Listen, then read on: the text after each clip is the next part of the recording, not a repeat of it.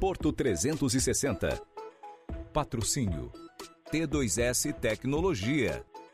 Brasil Terminal Portuário. Apoio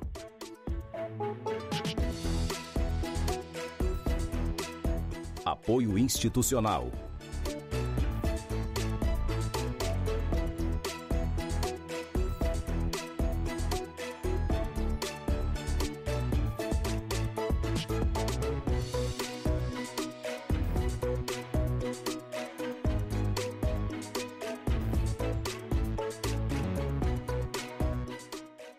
Realização Grupo Tribuna.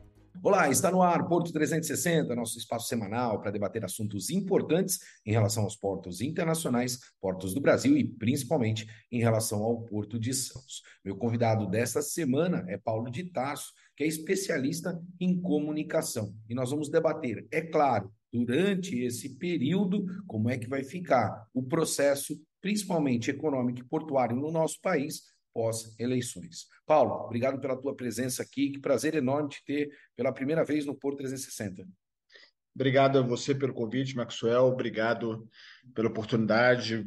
Olá a todos que acompanham esse, esse debate tão importante de um setor tão estratégico para a economia. Paulo, vamos começar falando um pouquinho de passado e aí a gente fala do futuro, obviamente, né?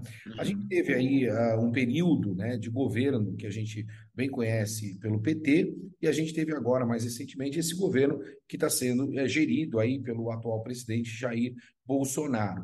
Uh, a gente, obviamente, né, percebeu o que aconteceu principalmente dentro do setor portuário, na economia, não só do Brasil, mas mundialmente falando também, dentro do governo do PT e no governo Bolsonaro. Como é que você faz uma análise em relação ao passado, né? A gente já vai falar de futuro, mas eu quero uh, olhar um pouquinho para trás para entender como é que esses dois governos se comportaram, principalmente dentro da tua ótica. Uhum. É, então, Maxwell, é, acho que é importante frisar que, que, principalmente se a gente for comparar o governo Lula com o governo Bolsonaro, você teve uma distância muito grande entre um e outro, e os cenários mundiais eram muito distintos de um e outro.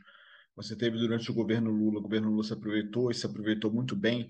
Algumas pessoas falam que falam com desdém, mas você aproveitar a, a, a situação internacional é um mérito que você tem. Se aproveitou muito bem naquela onda de commodities, é, é, principalmente na questão de soja, de, de, de minério de ferro, a Vale cresceu muito durante aquele período, então foi um, um, governo muito marcado por um momento de boom de commodities. Pegou no final do governo Lula aquela a crise do subprime nos Estados Unidos, e aí o presidente Lula resolveu, e também nessa época também foi bastante habilidoso nisso, voltar mais para o mercado interno, para o consumo interno, para evitar que, que a economia trasse colapso, como entrou em outros, outros é, países do mundo. E o governo Bolsonaro, pelo, ao contrário, passou metade do governo dele com uma pandemia, é, que tudo foi fechado, todas as economias pararam por conta do fique em casa tão criticado por ele, mas que foi importante em alguns momentos para evitar um alastramento maior da, da pandemia. Então, quer dizer, você tinha um governo que tinha um cenário exterior favorável e outro governo que tinha um cenário interior bastante desfavorável. E depois, quando sai da pandemia, você pega a guerra da Ucrânia, Rússia e Ucrânia, que também trouxe complicações para o cenário externo. É, a partir disso, a gente também tem algumas diferenças básicas, principalmente na, em relação ao governo Jair Bolsonaro, que foi um governo muito por conta da agenda liberal do ministro Paulo Guedes, apesar do presidente Bolsonaro não se envolver tanto, não ser tão é, afeito a esse tipo de debate, teve uma agenda liberal importante de, de abertura da economia, de facilitação de negócios, lei de liberdade do ambiente de negócios, é, BR do mar, que ajudou na navegação de cabotagem, é, marco legal das ferrovias, é, marcos é, de saneamento importantes, lei do gás, enfim, você teve um governo que teve uma preocupação muito maior em criar ambientes para iniciativa privada investir. E isso é bom, e sobretudo porque ao longo do tempo esse problema foi se agravando da falta de capacidade do poder público de investir é, é, por si só. O orçamento vai ficando cada vez mais apertado, você tem é, despesas obrigatórias que vão sufocando a peça orçamentária, então você ter uma agenda liberal de abertura de espaço maior para iniciativa privada, buscando dar uma, uma um incentivo para atrair investidores, um incentivo para a segurança jurídica sempre é bom, isso também pode, é, isso é importante para você gerar bons resultados. Talvez não a curto prazo, mas talvez a médio e longo prazo colocar o Brasil no outro patamar. E no caso dos governos do PT, não obstante o primeiro governo do, do Lula ter sido bastante aberto do ponto de vista econômico, mantendo os princípios fiscais econômicos do governo Fernando Henrique, numa agenda conduzida pelo Meireles do Banco Central, conduzida pelo Palocci, é, na, no Ministério da então, econo, então Fazenda, hoje Economia, que é do Guedes, não era Ministério da Fazenda. Então você tinha um, um governo muito mais voltado para a indústria nacional, muito mais voltado para o mercado interno. Então você tinha é, e, e, o Estado com uma atuação muito maior. Então você tinha menos espaço para a iniciativa privada investir. Você teve algumas concessões, principalmente no governo Dilma, você teve aqueles, aqueles problemas que, a, que, a, que o governo da Dilma, especialmente, cobrava taxa de retorno menores, enfim. Então, quer dizer, você tem, fazendo um resumo dessa situação de passado, você tinha um governo do PT que aproveitou um boom de commodities muito bom para crescer, para aumentar o PIB, mas, por outro lado, era um governo que tinha menos margem de manobra para iniciativa privada, porque o Estado, não que fosse um governo fechado, não era, mas era um governo onde o Estado tinha um poder de planejamento muito maior do que tem hoje. Vídeo no início do mandato do Lula, PPAs, grandes obras, enfim. Não vamos entrar no mérito de, de corrupção ou não, mas do Estado como um grande planejador. E no governo do presidente Jair Bolsonaro, é, é, você teve no cenário externo, um cenário muito mais complexo, com pandemia e a, o conflito Ucrânia e Rússia. Por outro lado, você tinha uma agenda econômica muito mais é, voltada para o liberalismo, muito mais voltada para o setor privado é, é, investir e ter apetite para investir. Então, acho que são duas dois pontos que eu destacaria nesse início.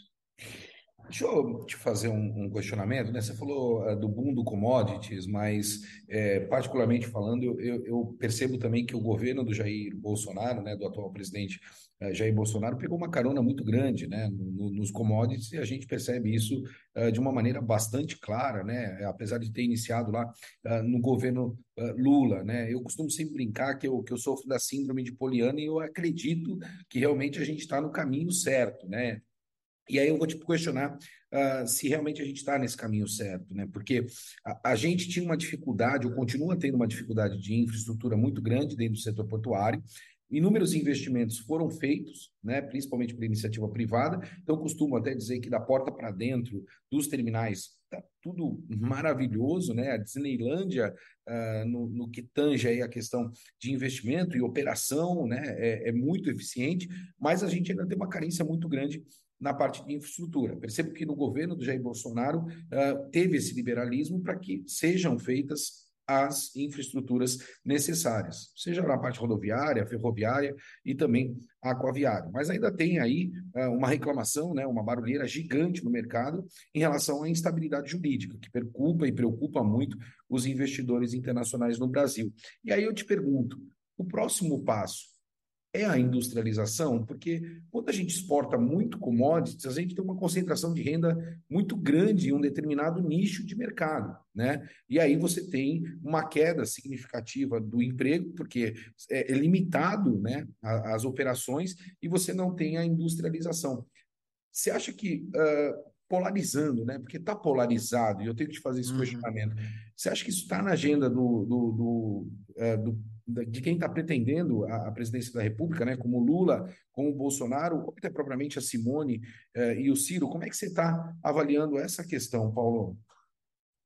Marcelo, eu acho que sim. Eu acho que essa agenda deveria estar na cabeça de cada um deles, mas pela polarização e pelos vários problemas que a gente tem enfrentado recentemente, a gente vê muito pouco debate de ideias é, é, e de propostas efetivas. Sim, de fato, é, quando eu fiz esse recorte do, do governo Lula nas commodities e o governo Bolsonaro, eu não citei tantas commodities, alguém pode parar para pensar, mas não continuamos dependentes, continuamos extremamente dependentes de commodities, porque a gente não tem capacidade, a gente não consegue ainda ter um planejamento para fazer uma exportação de produtos de valor agregado. E a gente vai perdendo espaço no mercado internacional, muito, muito importante. Você tem algumas ilhas de excelência, mas você tem outros problemas é, é, a indústria automotiva, você tem alguma força para pensar nisso, algumas empresas que têm movimentos importantes em relação à Europa, Estados Unidos, enfim, mas de geral, fica muito dependente de commodities. É uma matéria bem interessante essa semana é, no Valor Econômico, de um estudo do FGE, FGV Ibra, é, esqueci, eu, só, eu vou ser injusto porque eu lembro o nome do pesquisador e, e não lembro o nome da pesquisadora. É, então, não vou citar o nome dele para não ficar é, é, é, sendo injusto. Mas que mostra, de novo, esse processo de desindustrialização por vários motivos. Uma questão de impostos, uma reforma tributária que não sai, uma questão de falta de investimentos em educação e educação profissional, científica e tecnológica para formar mão de obra qualificada é, e ainda problemas, e aí são problemas que têm é, se apresentado de forma mais intensa no atual governo, problemas da gente conseguir abrir novos mercados, porque muitas vezes a questão da diplomacia acabou sendo contaminada por debates ideológicos. O atual ministro Carlos França está conseguindo destravar um pouquinho esse cenário, mas a, a, a, anteriormente você tinha muito, muito debate ideológico, vide é, é, as dificuldades que o Brasil está tendo com a, com a União Europeia, chegou-se a desenhar o acordo e depois emperrou, e emperrar de fato, porque a Europa, especialmente a França, tem a questão dos produtores agrícolas, protecionismo deles, mas a gente não conseguiu avançar no, no, no debate multilateral. Então, é, é, mas isso eu estou vendo muito de fora do debate. Você tem muito o debate ideológico, é, sobre corrupção do passado no governo do PT, sobre debate se urnas são ou não são confiáveis, institutos de pesquisa são ou não são confiáveis, e muito pouco de propostas de lado a lado sobre o que, que vai ser feito.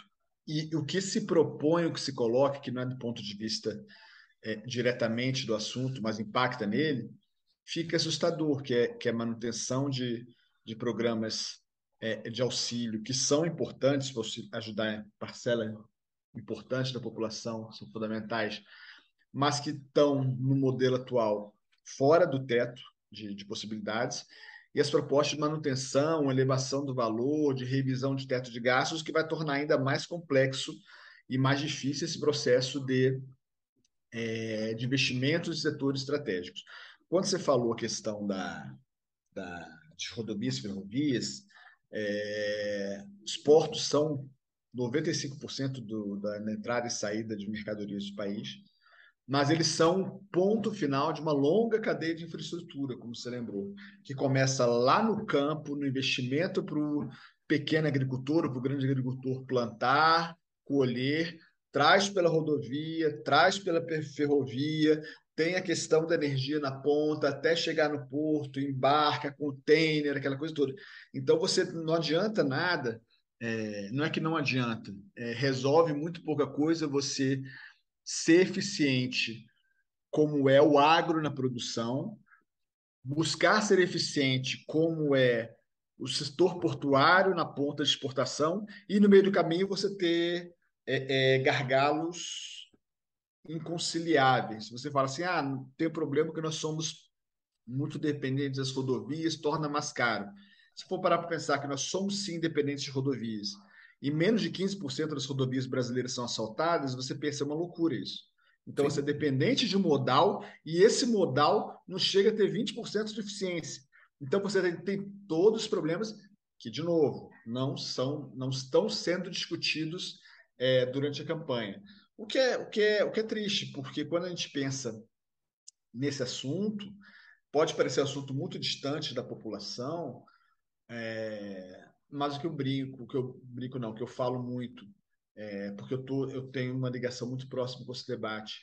Discutir competitividade, discutir custo do Brasil, não é um debate só para quem exporta soja para a China ou só para quem exporta aço para os Estados Unidos. É um debate que vai impactar na vida do cidadão médio. Porque um país mais competitivo vai gerar mais emprego, vai gerar emprego com renda melhor, vai gerar um processo de inclusão maior para quem está à margem do processo. Então fica um debate que fica parecendo, algumas pessoas querem colocar como um debate elitista, mas não é. Competitividade vai desde o do grande produtor que vai para Santos exportar para a Ásia, como para a moça que está na, na orla da Praia de Santos, querendo montar um quiosque ali para vender o pastel dela com a cerveja e, e, o refrigerante e não consegue, pela burocracia, abrir o negócio dela. Então, mas, de novo, a gente fica perdido nesse debate. Não está sendo feito esse debate. Eu escrevi uma matéria, né, um artigo é, mais recentemente, né, porque é um sentimento é, que eu tenho, né? É, parece que a gente ainda está na era do, do escambo, né? antigamente os portugueses vinham aqui para pegar o ouro do índio, né, e trocavam por produto acabado. E aqui no Brasil parece que a gente ainda continua com isso no nosso DNA. Né? Então, o mercado internacional vem para pegar o commodities e aí, na contramão disso tudo, entrega o produto acabado para nós. Né? Então, a gente vende o café por um real e importa esse café industrializado por 10. Né? Então, é, no escambo modernizado, se assim eu posso me utilizar dessa, dessa termologia. Paulo, deixa eu, deixa eu ir para o universo pós-eleição. Né? A eleição está batendo aí na nossa porta, hoje é quarta-feira, o programa está indo ao ar, domingo a gente tem eleição. E aí eu preciso te perguntar em relação à questão do aparelhamento do Estado. Né? A gente viveu isso no passado, numa preocupação gigantesca, principalmente dentro do setor portuário, e a gente percebe aí uma, uma composição uh, de todos os lados. Né? Todos os lados estão se compondo para poder tentar vencer a eleição. A gente acompanha aí agora uh, o presidente Jair Bolsonaro fazendo uma série de articulações com outros partidos e até com pessoas que faziam parte do governo do PT no passado, né, e que foram, uh, de certa forma, condenadas em algumas questões, e a gente percebe aí o PT, né, algo incrível, né, é, Geraldo Alckmin como vice-presidente, né, então, assim, algo inimaginável, pelo menos para mim, né, eu nunca imaginei que isso poderia acontecer, mas na política tudo é imprevisível, né, e com todo essa, com essa composição, né, que eu estou te colocando e pontuando agora, você como um especialista, né, pós-eleição, a gente corre risco do aparelhamento, principalmente dentro do setor portuário, como era no passado e a gente tinha conhecimento? Marcos, é, riscos sempre se corre. É... Primeiro, eu acho, eu acho importante é, fazer uma separação, porque tem alguns termos que por conta do, do, do habitual do que se acontece é, é, no nosso país, acabam gerando é, é, é, é, avaliações pejorativas sobre ele. Todo governo, quando, quando é eleito, especialmente no país que com a pluralidade de partidos é impossível você ter uma maioria no Congresso só com o partido pelo qual você foi eleito, todos os governos, e a gente vê nos países que são é, parlamentaristas, aquela questão de formação de gabinete e tal, você tem que fazer composições políticas com outros partidos. E essas composições políticas com outros partidos passam, algumas vezes, por você incluir na, no seu governo as propagandas, as bandeiras, as plataformas que esses partidos defendem de país, economia, política, social, envolve outras vezes também indicações de postos importantes é, é, é, para esses partidos aliados, para eles sentirem parte do governo. Então, o aparelhamento acaba sendo inevitável por isso.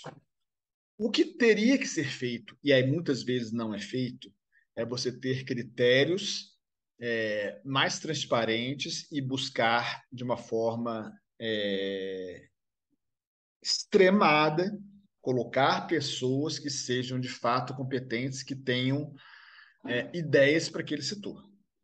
É, quando você teve a lei das estatais lá atrás, você teve uma, uma tentativa muito em cima disso, de você é, proibir que as pessoas tenham sido de partidos políticos, proibir que as pessoas, as pessoas eram obrigadas a ter pelo menos 10 anos de experiência naquele setor, para ser mais ou menos alguém que tenha conhecimento da área, enfim. E aí, de novo, pelo lado negativo da política, muita gente começou a bater porque queria tomar conta de espaços de poder que, com esse formato, estavam impedidos. Eu acho que é inevitável a ocupação de postos chaves. Eu acho que é, aí vai entrar muito do que, que o governante do, do, de plantão o governante eleito, que de plantão não, o governante que tiver sido eleito, vai ter como visão desse processo, porque, por exemplo, em vários momentos, especialmente no, no governo Lula, Lula deixava muito claro, entregava os ministérios dos partidos aliados, meio que de, de porteira fechada, que ele chamava, que importasse que aquele, que aquele partido desse os votos que interessasse a ele no Congresso. É... O presidente Bolsonaro, quando lá atrás foi eleito, foi eleito com o discurso de que não teria, não iria compor, iria conversar com as frentes parlamentares, com as grandes bancadas, não ia conversar com os partidos mais é, é, alinhados ao chamado Centrão, mas com o passar do tempo percebeu que ele tinha que governar com, com, com esses partidos, porque senão ele não tinha, não entraria no mérito de impeachment ou no impeachment, mas entraria no mérito da governabilidade, não conseguia provar as propostas que ele queria, é, é, o que ele precisava provar. É, então, é inevitável que você tenha esse alinhamento, é inevitável que você tenha que sentar com os partidos aliados e e, e, converse com eles, e cada um vai ter uma, uma preferência de, de, de área para atuar, mas é muito importante que o governante coloque assim, olha, é, tudo bem, é, vocês vão estar com os postos chaves ou com alguns cargos, os cargos estratégicos nesse setor, mas nós queremos desse setor esses e esses e esses e esses pontos. O planejamento que a gente tem para esse setor é esse, esse, esse, como se fosse uma empresa privada. Você trouxe sócios, você tem uma empresa e você compra uma outra empresa. Você vai trazer pessoas dessa outra empresa que você comprou, principalmente as pessoas que tinham um cargo de comando, para atuar na estrutura é, é, administrativa, executiva, estratégica da sua empresa.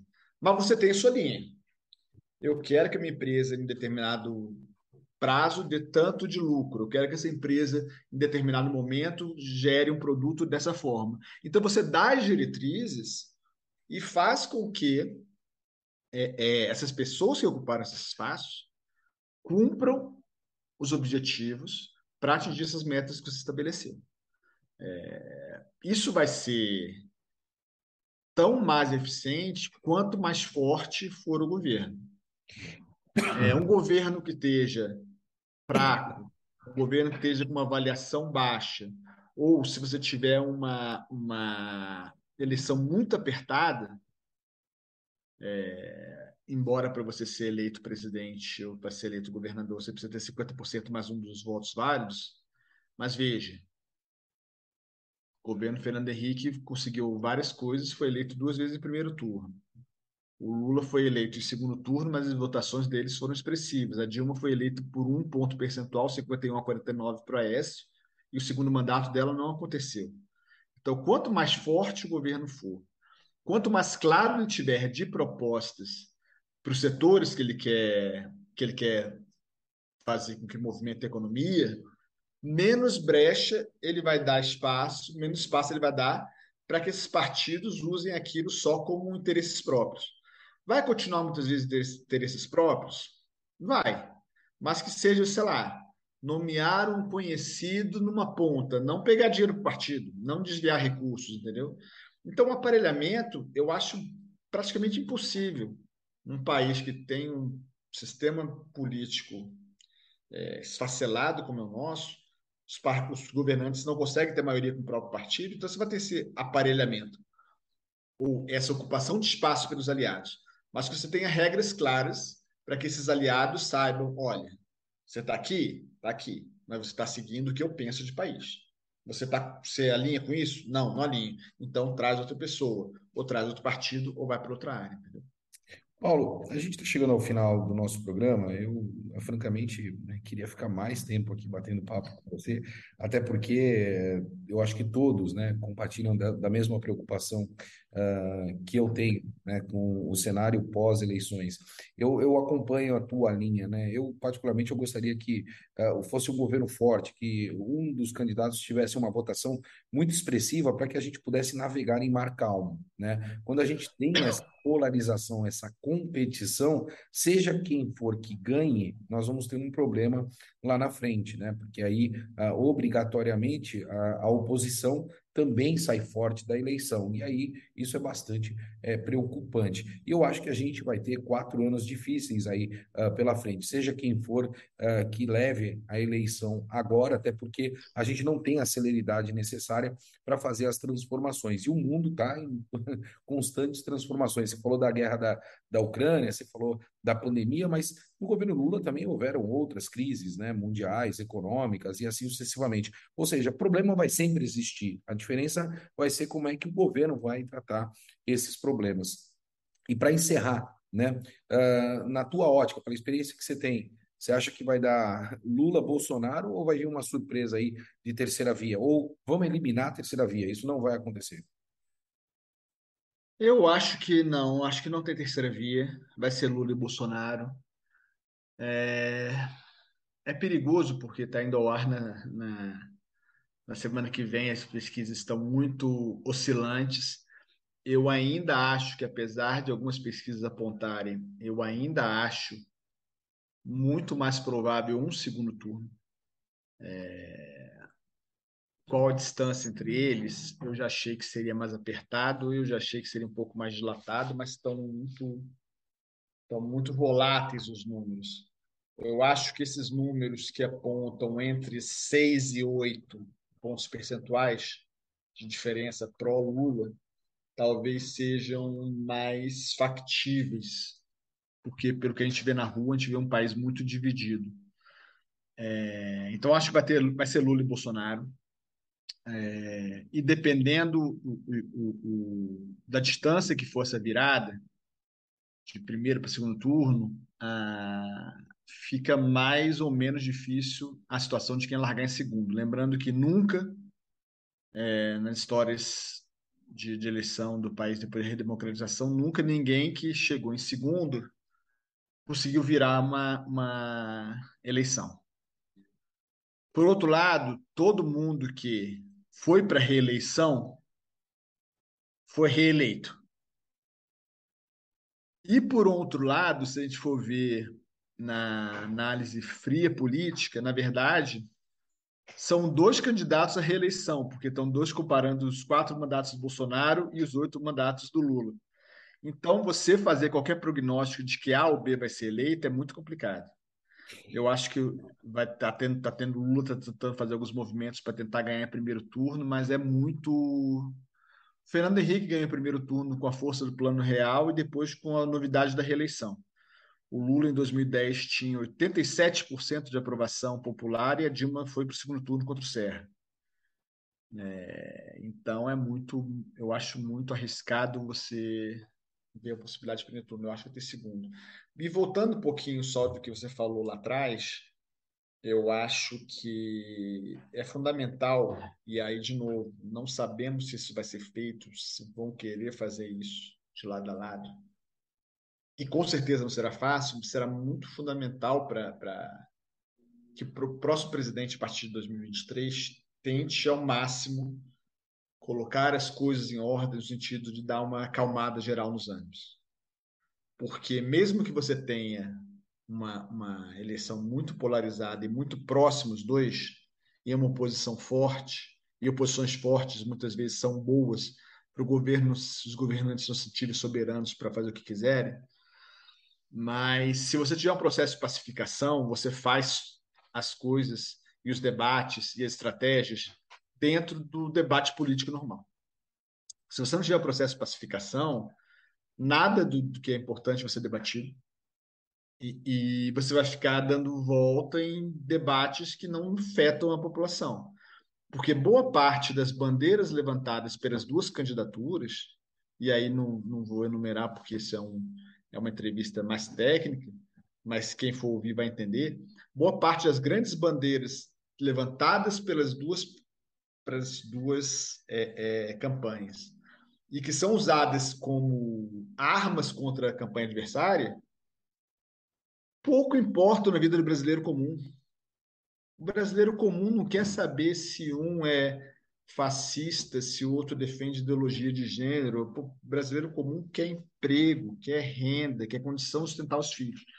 Então, se você ficar nesse debate polarizado depois, você vai deixar é, é, é de fazer as, é, ações importantes.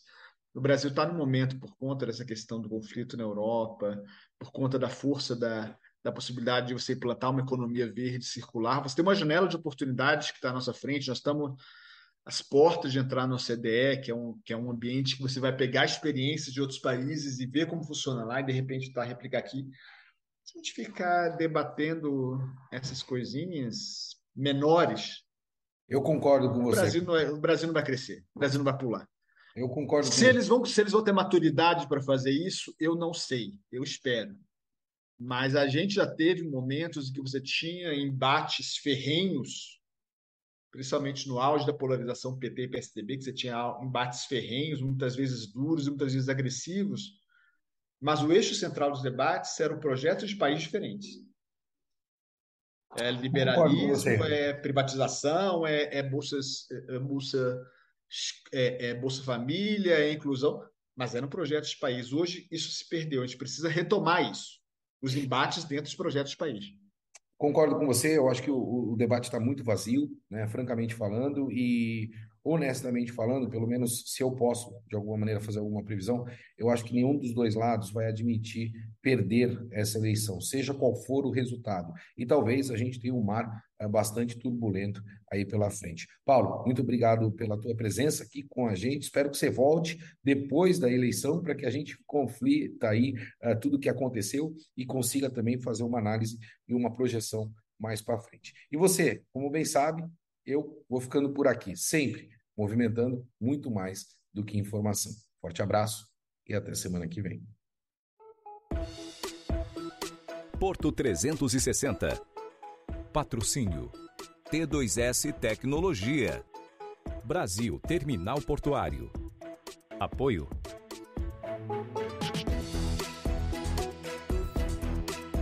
Apoio institucional.